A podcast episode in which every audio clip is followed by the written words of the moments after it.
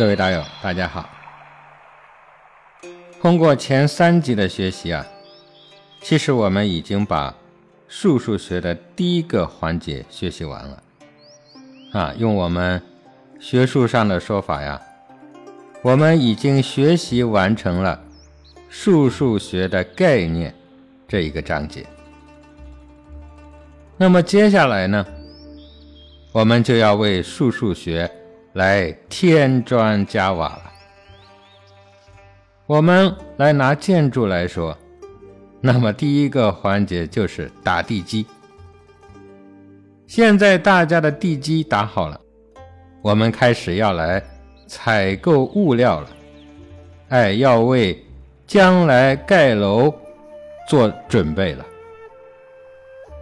那么我们再举一个生活中的例子来说啊，比如说我们学习做饭。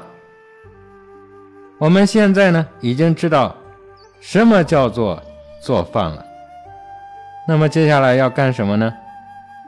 接下来我们要去选择食材去了。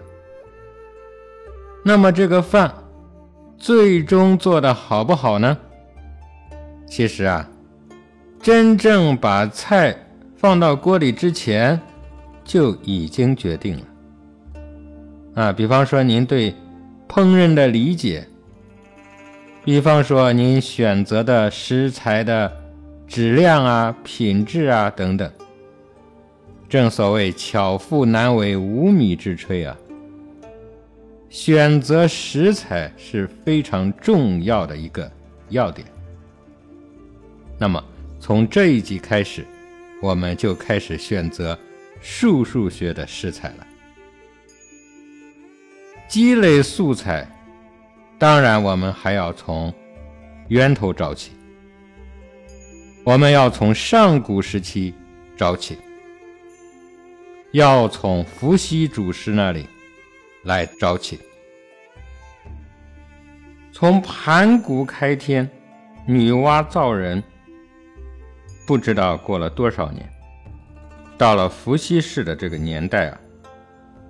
在中国的历史上，伏羲氏被列为三皇之首。在我们中国的神话传说当中，伏羲氏他是人身蛇尾，具有神通。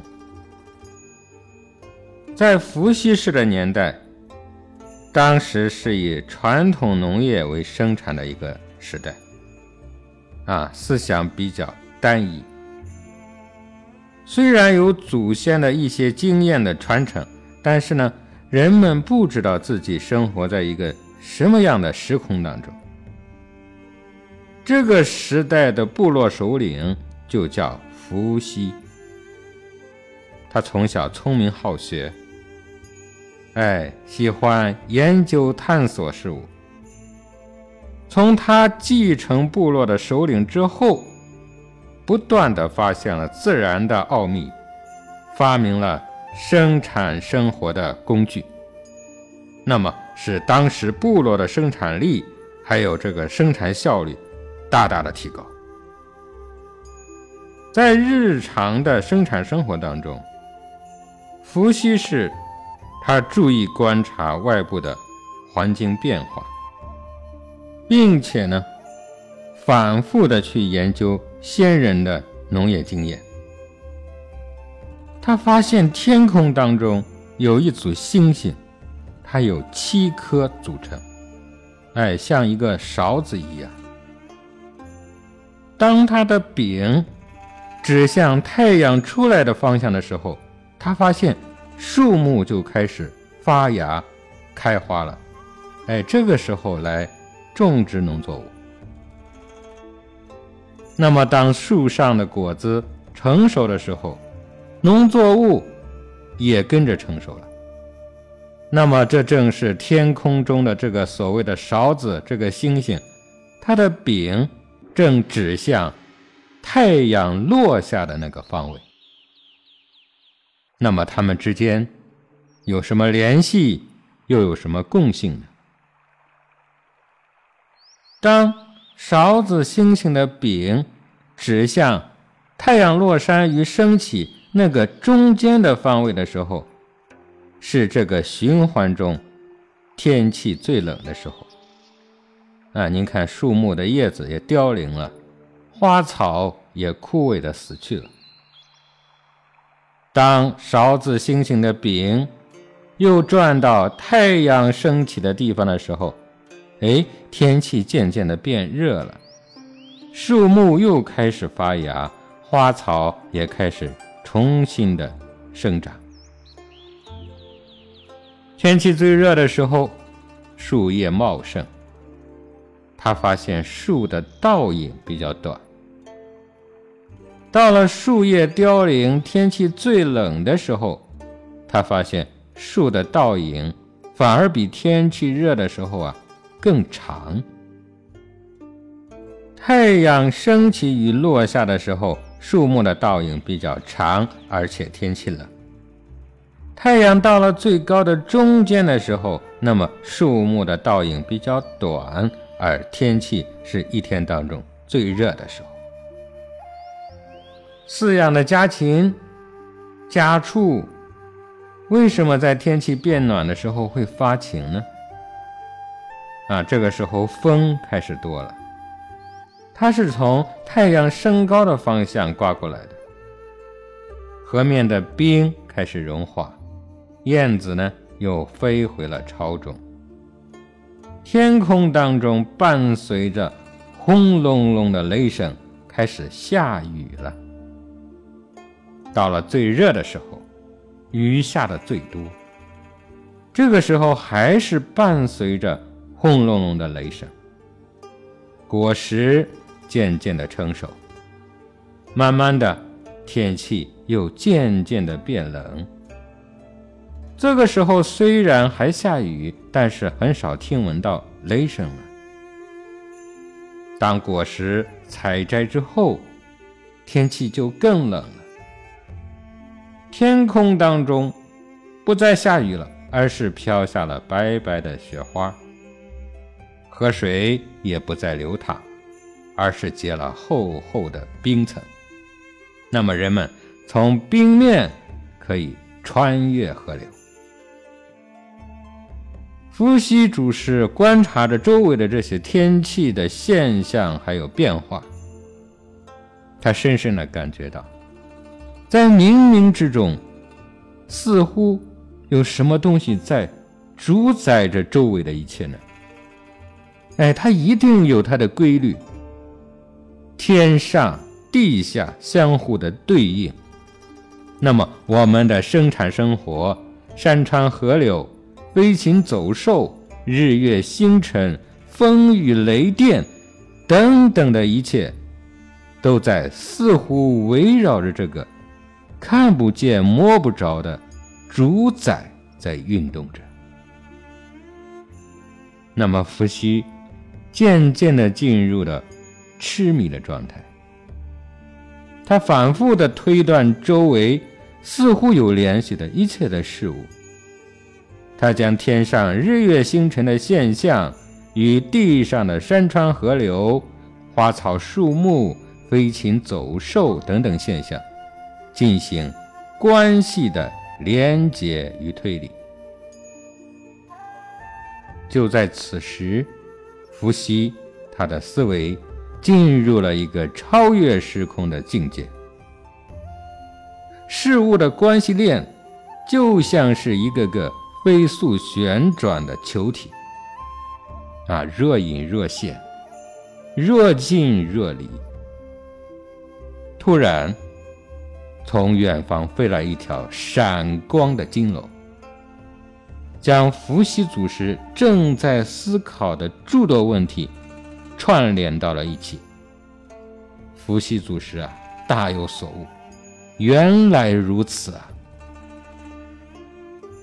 那么从这一天开始，伏羲就用一根定量长度的木杆来测量。太阳照射木杆的倒影的变化，那 那么这个呢，后来被人们称之为叫日晷。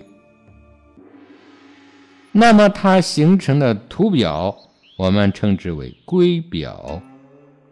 啊，我们看这个《周易》上讲卦，卦这个字啊，就是从龟中而来的。因此，我们看“卦”这个字，一边是一个“龟”字，另一边呢是一个“补”字，哈哈，这个意思，大家细想一下就很容易明白。伏羲祖师自己也不知道，他的发现为方域文化奠基起到了空前绝后的作用。从这一刻开始，人类的思想进入了一个新的纪元。从混沌的时空生活，进入了一个时空分明、秩序规范、按照一定的时序去安排生产生活的新纪元。那么，伏羲祖师到底发现了什么呢？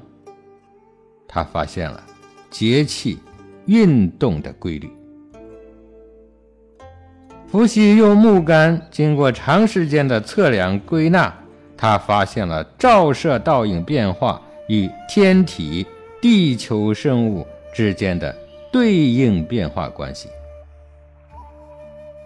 在整个的测量过程当中，伏羲首先完成了两点的确定。在整个的观察过程当中，他发现木杆的倒影。出现了一个最长点和最短点，而且位置长度与所观察到的天体现象、地球生物现象相互吻合。倒影最短的时候，是这个循环当中天气最热的时候。那么白天的太阳照射的时间最长。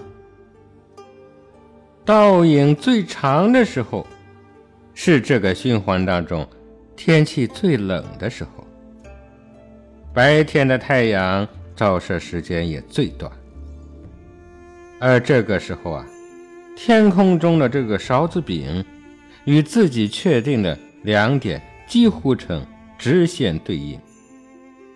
那么，首先将这两个点来确定命名。倒影最短的这个点，我们叫太阳；而倒影最长的这个点，我们叫太阴。那么，伏羲为什么这样命名呢？从现象学来看，因为伏羲是用木杆测量太阳的照射影像变化，而倒影最短的一天啊。是太阳照射时间最长，体现太阳功能最突出的时候，所以他将这个定点命名为太阳，啊，也就是夏至的时候。而到了倒影最长的时候，太阳的照射时间最短，它是这个循环当中天气最冷的时候。那么，太阳它不能完整的体现出功能来，所以呢，他将这一个点命名为太阴，也就是冬至的时候。此时的伏羲已经完成了对整个循环的宏观认识。在这个循环当中，太阳升起落下了三百六十五次。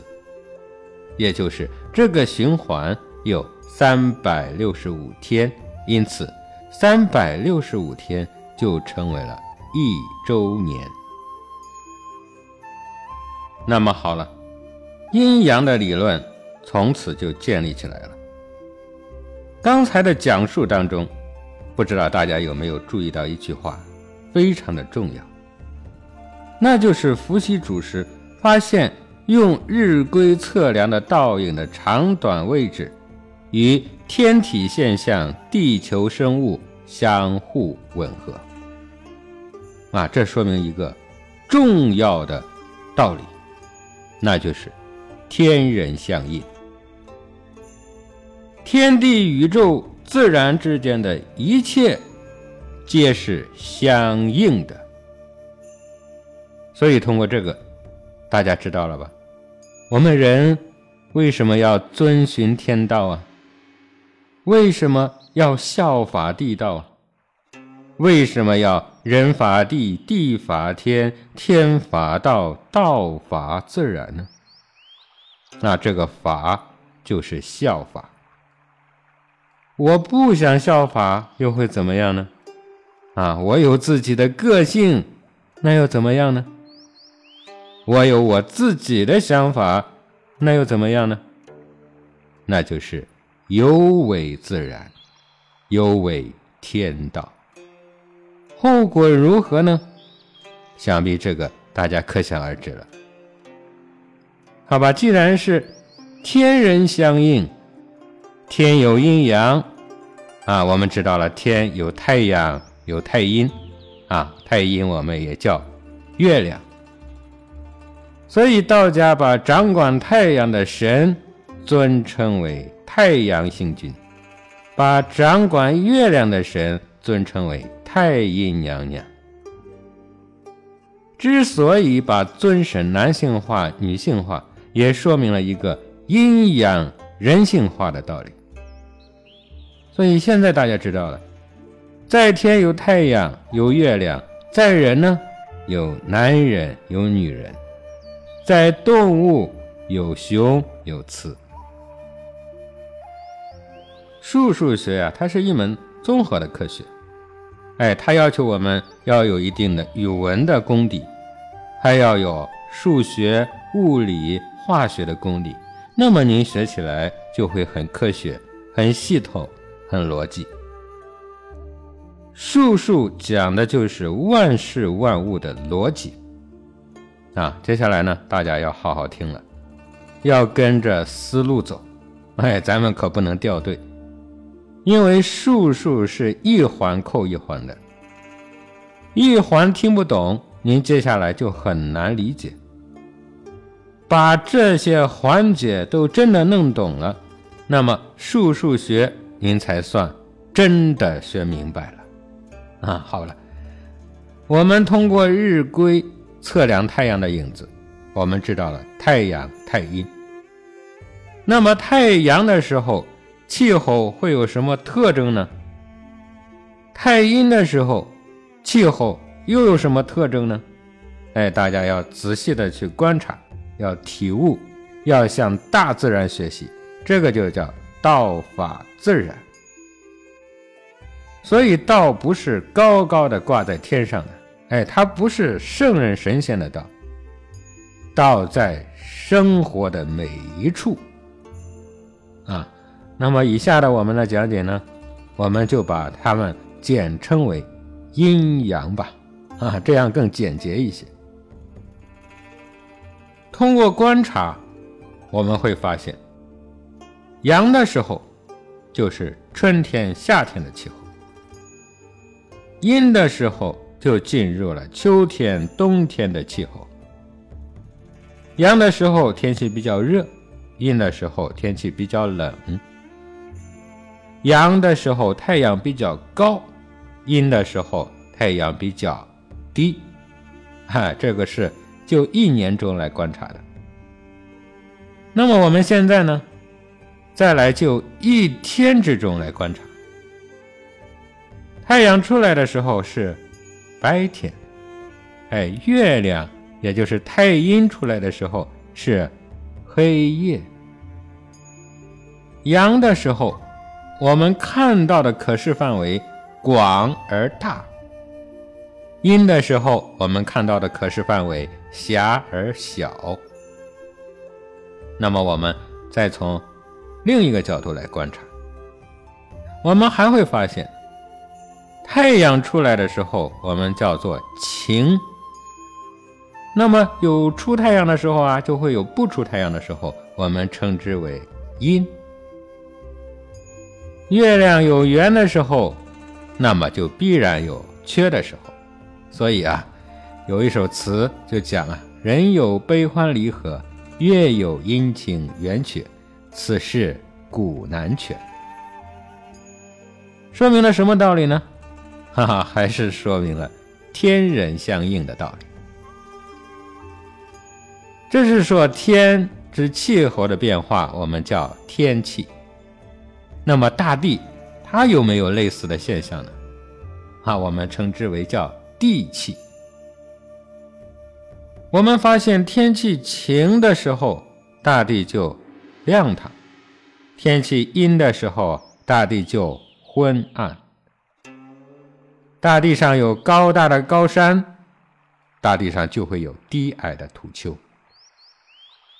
大地上有坚固的地方，大地就会有沼泽的地方。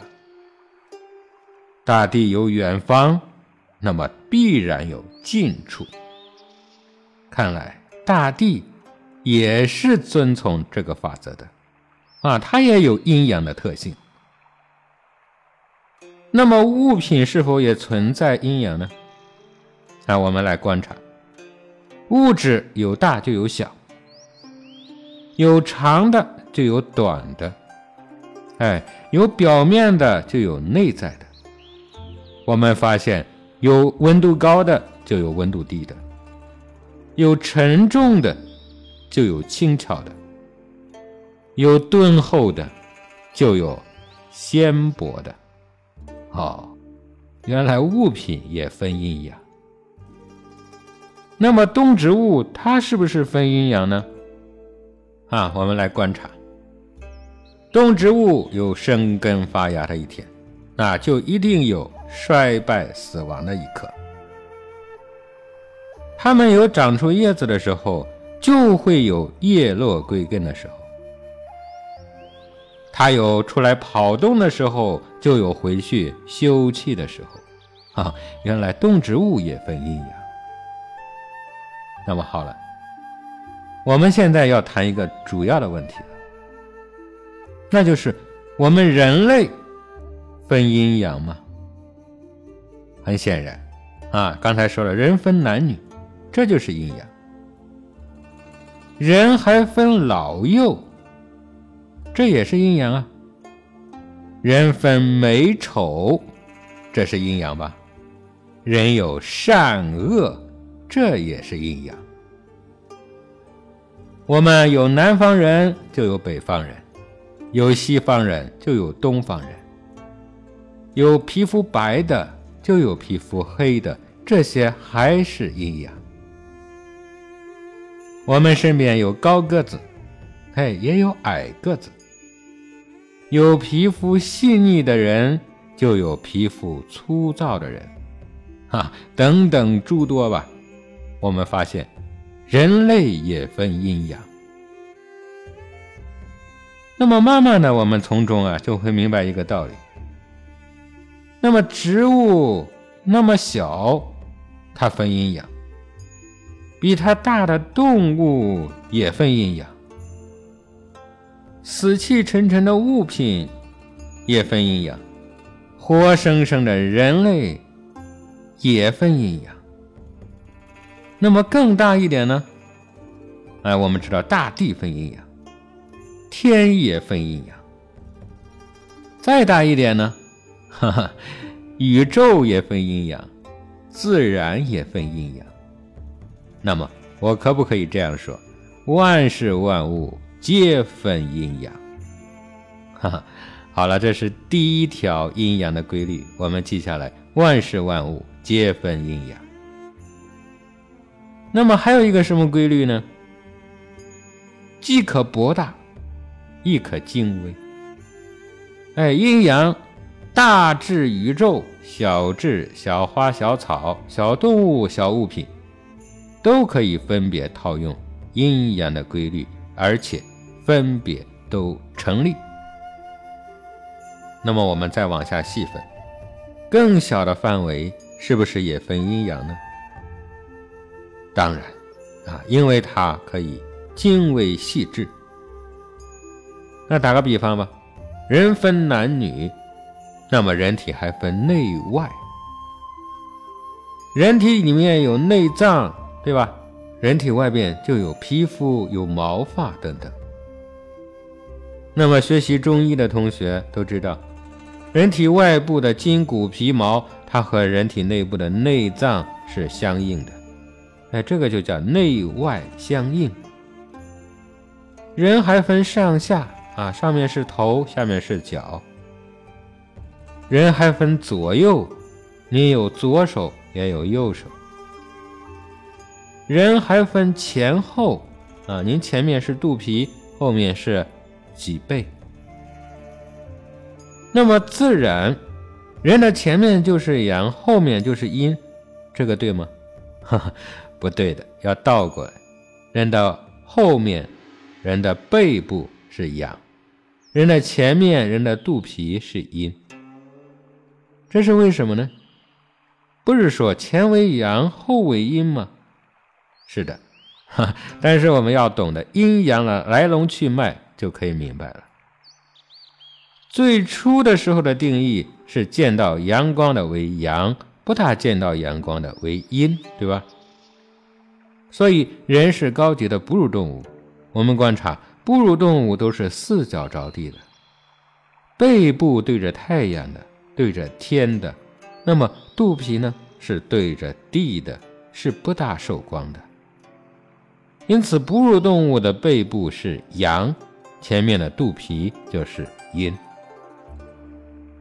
大家还知道啊，人类起源的时候，并不是现在直立行走的。啊，我们这里讲的是人体的阴阳。接下来，我们再把范围缩小。既然人体外部显现出来的，我们称之为阳；人体的内部没有给我们显现出来的，我们称之为阴。那么，没有显现出来的这部分，是不是等于没有呢？当然不是。哈，我们看不到的内脏，内脏它也是存在的。我们用现代的科学技术和先进的仪器，现在我们可以看到人体的内脏。这样范围我们又进一步的去缩小了。内脏它是不是分阴阳呢？啊，我们中医知道，六腑为阳，五脏为阴。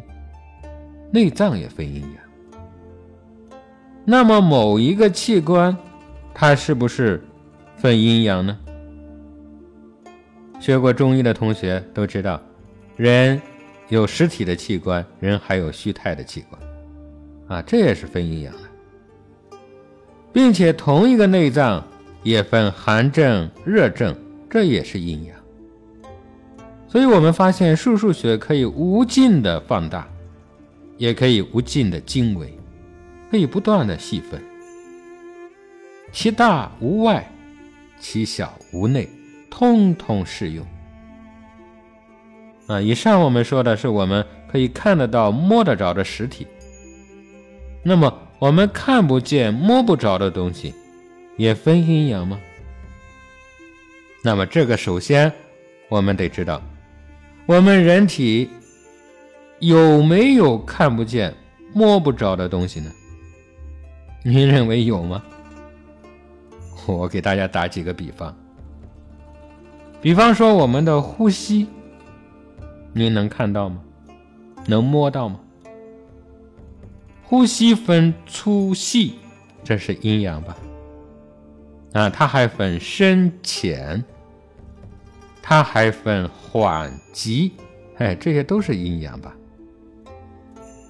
再比方说，我们的温度啊，您更能感觉到您的温度有冷有热。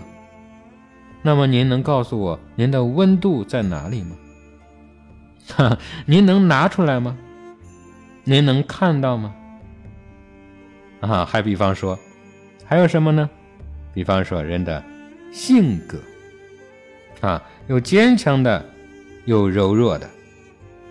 有开放的，就有保守的；有暴躁的，就有柔顺的，啊，等等吧。所以性格也分阴阳，它也是看不见摸不着。啊，再比方说，我们有情绪，有悲就有喜，有欢笑就有眼泪，有幸福就有不幸，有高兴就有悲伤，啊，诸如等等，还有很多很多。那么这些给我们什么启示呢？哈，这个启示可就大了。我举一个例子来说吧，比如说这个人今天遇到一个好事儿，很高兴啊，兴高采烈。为什么呢？因为此时他的脑子里全是阳的一面，哎，没有阴。但是某天又发生了意外的一个坏事。啊，他很悲伤，很痛苦，为什么呢？因为此时他的脑子里只有阴的一面，没有阳。而智慧的人，他能够明白事物都有两面性，他面对任何的问题都能够走中道，哎，不阴也不阳，无喜亦无悲。啊，这就是从辱不惊。正所谓啊，从辱不惊，闲看庭前花开花落，去留无意，漫随天外云卷云舒。哈，您看这是何等的气魄！那么这个气魄从何而来呢？从了悟阴阳而来。哎，就这么简单。您了悟了阴阳，万事都具有了智慧。啊，有人问老师，每天都站在阳的一面，天天高兴欢喜，不好吗？不好。啊，中医讲啊，喜则伤心。天天太过于高兴了，就伤害了心脏。啊，这是过犹不及的道理。什么事都不能够过，啊，高兴也不能过，啊，过了就跑到另一面去了，叫做乐极生悲，甜中生苦，哎，这个也是阴阳的原理，啊，以后呢，我们还会讲到为什么会过犹不及，还会讲到儒家说的喜怒哀乐之未发为之中的道理，哈，看来儒家也是深知阴阳之理的。好了，那么从这个逻辑上，其实我们讲的不是或悲或喜的问题啊，这就是我们如何来看待吉凶的问题。哈，你看我们今天的大标题就是吉凶，讲了这么多，我们对吉凶只字未提呢。哈，其实啊，以上每一个文字无不是在说吉凶。这也是为什么说吉凶无所不在的原因，因为阴阳无所不在啊！所以大家不要只会听文字、听道理，要学会听弦外之音。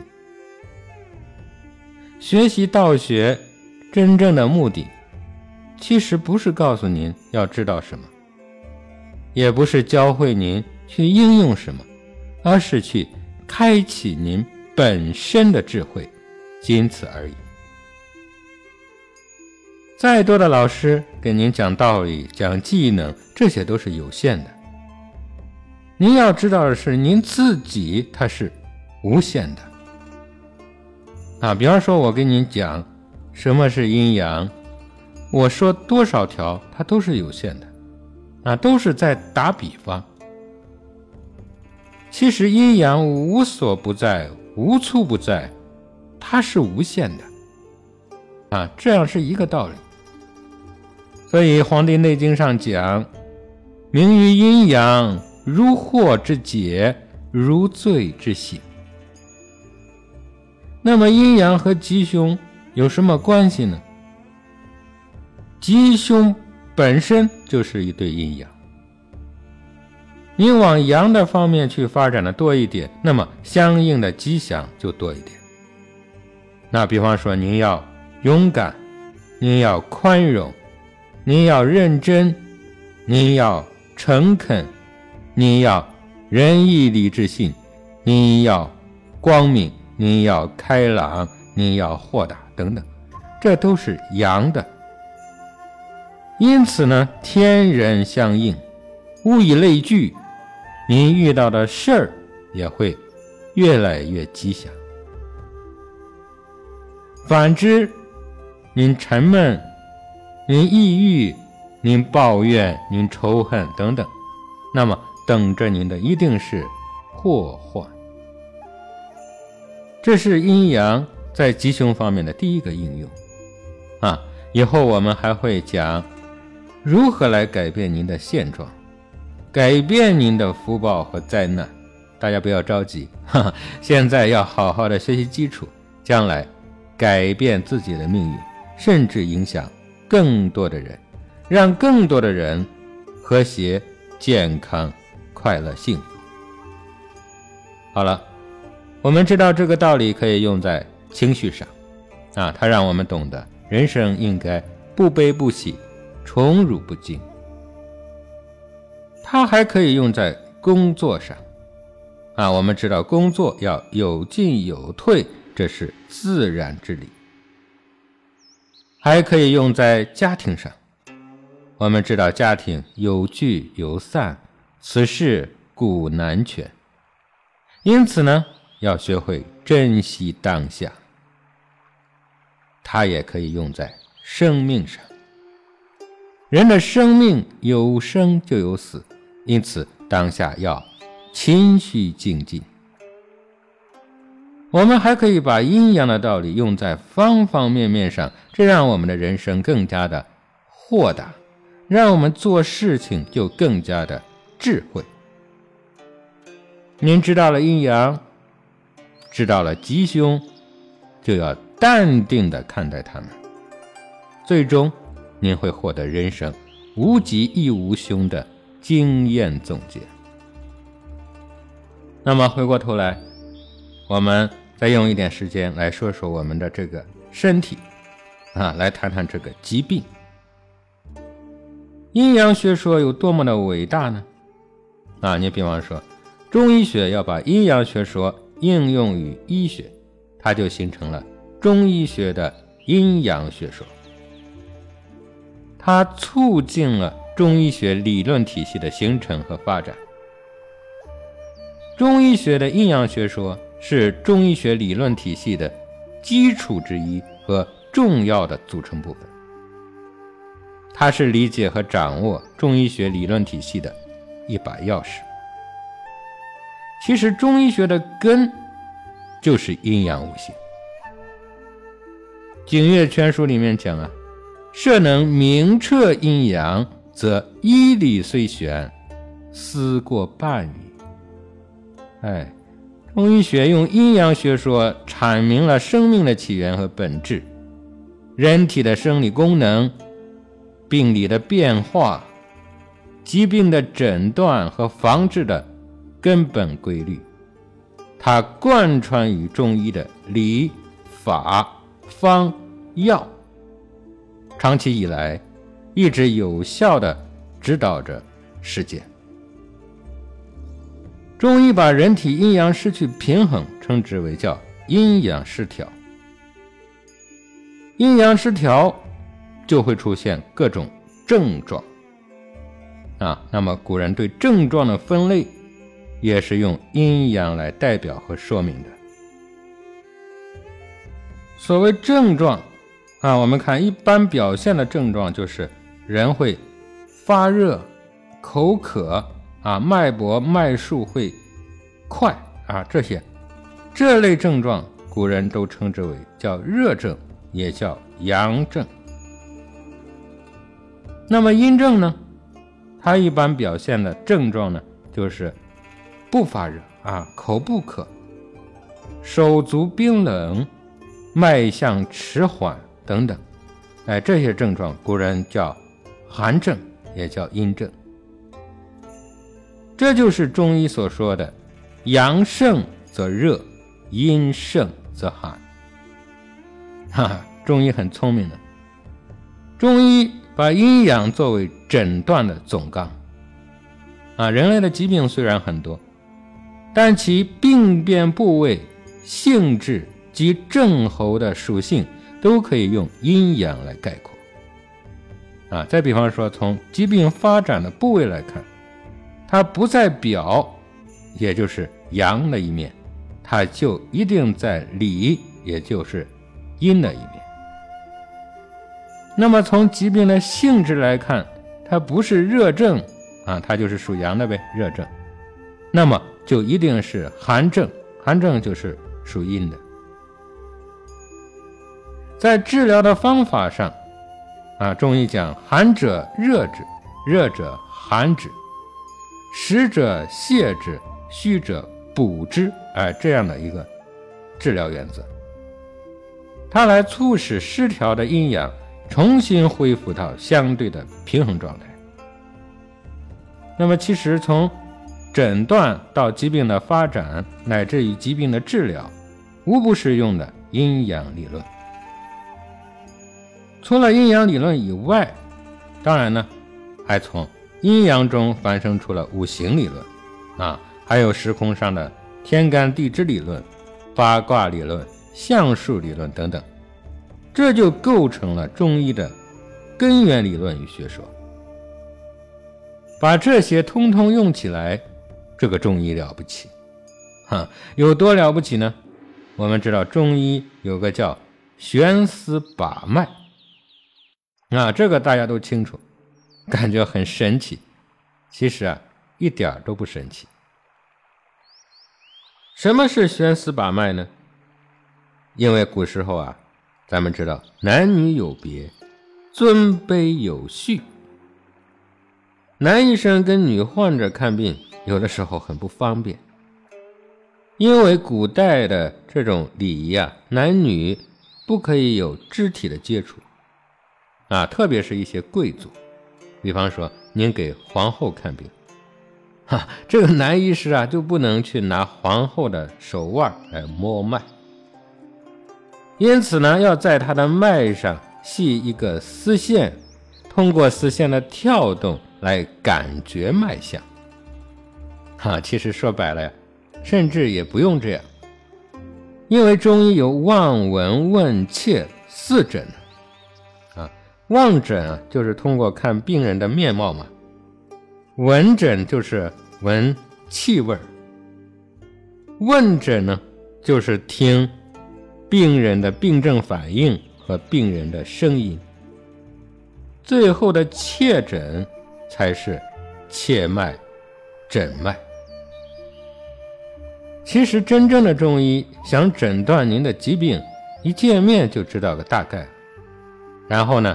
加之听到您的声音，闻到您身上带有的气味，再加上切脉，这个病啊，就八九不离十了。记得有一次啊，我给一个中医的朋友打电话，我这个朋友呢，他性子比较急啊，他开药店的，然后在药店也顺便帮别人诊病，他的中医的医术了得呀。哎，我们打电话的同时，这时候进来一个病人来找他看病。那人刚一进门，我就从电话里听到他说：“您走吧，哎，您这个病啊，就是肾虚的问题，啊，吃点什么什么药就可以了，啊，不要紧的。”紧跟着我们就继续聊电话。哎，我想，天哪，这么厉害！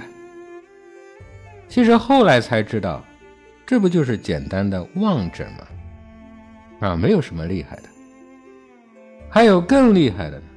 啊，比方说道医，它有气脉，看脉象之气，或者是看人体的气场，甚至还有透视、遥视等等。啊，这都不是什么特异功能，而是医学与道家修真的一个互通而已。现在我们去医院啊。啊，您去看中医，中医上来就给您切脉，啊，挺像这么回事儿的。弄了半天，然后告诉您，好了，您去拍个片子吧，哈，您去做个心电图吧。哈，我的天哪，这哪是中医啊？哈，这种情况你们身边也很多吧？这不是真正的中医，啊，真正的中医不是这样的。刚才说了，您一进门。一句话就知道您什么病，这是中医的技法。当然还有更神的，啊，病人没有来，一提到他的名字，就知道他最近什么病，哪里不舒服，啊，这是什么呢？这不是中医的范畴了，啊，这个叫易医的技法，也就是周易数数学的魅力。哎，它可以通过您提供病号的任何信息，诊断他的疾病，啊，见人不见人都一样。这个还不算。还有更神奇的，比方说聊天的时候啊，啊，朋友说他大姑呃最近身体不好，这时候呢，旁边的医生就告诉他这是什么什么病，哎，这是什么什么原因，这个需要吃什么什么药。那么这肯定也不属于中医啊，当然也不属于意医，这个已经到了道义的层次了，他不需要认识病号。啊，也不需要见到病号，也不需要采集病号的任何有形的信息，他直接就知道对方的身体状态。哈，这种神奇吧？其实也不神奇，只是我们知道的太少了而已。丰固了自己，那么慢慢随着我们学习的进展，我们懂得很多数数学的道理，很多道学的道理。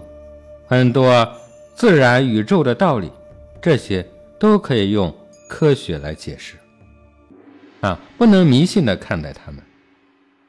它们所具备的一切的功能，我们大家身上都具备。所以教学的本质就是开发。啊，科学无非都是人体功能的外延而已。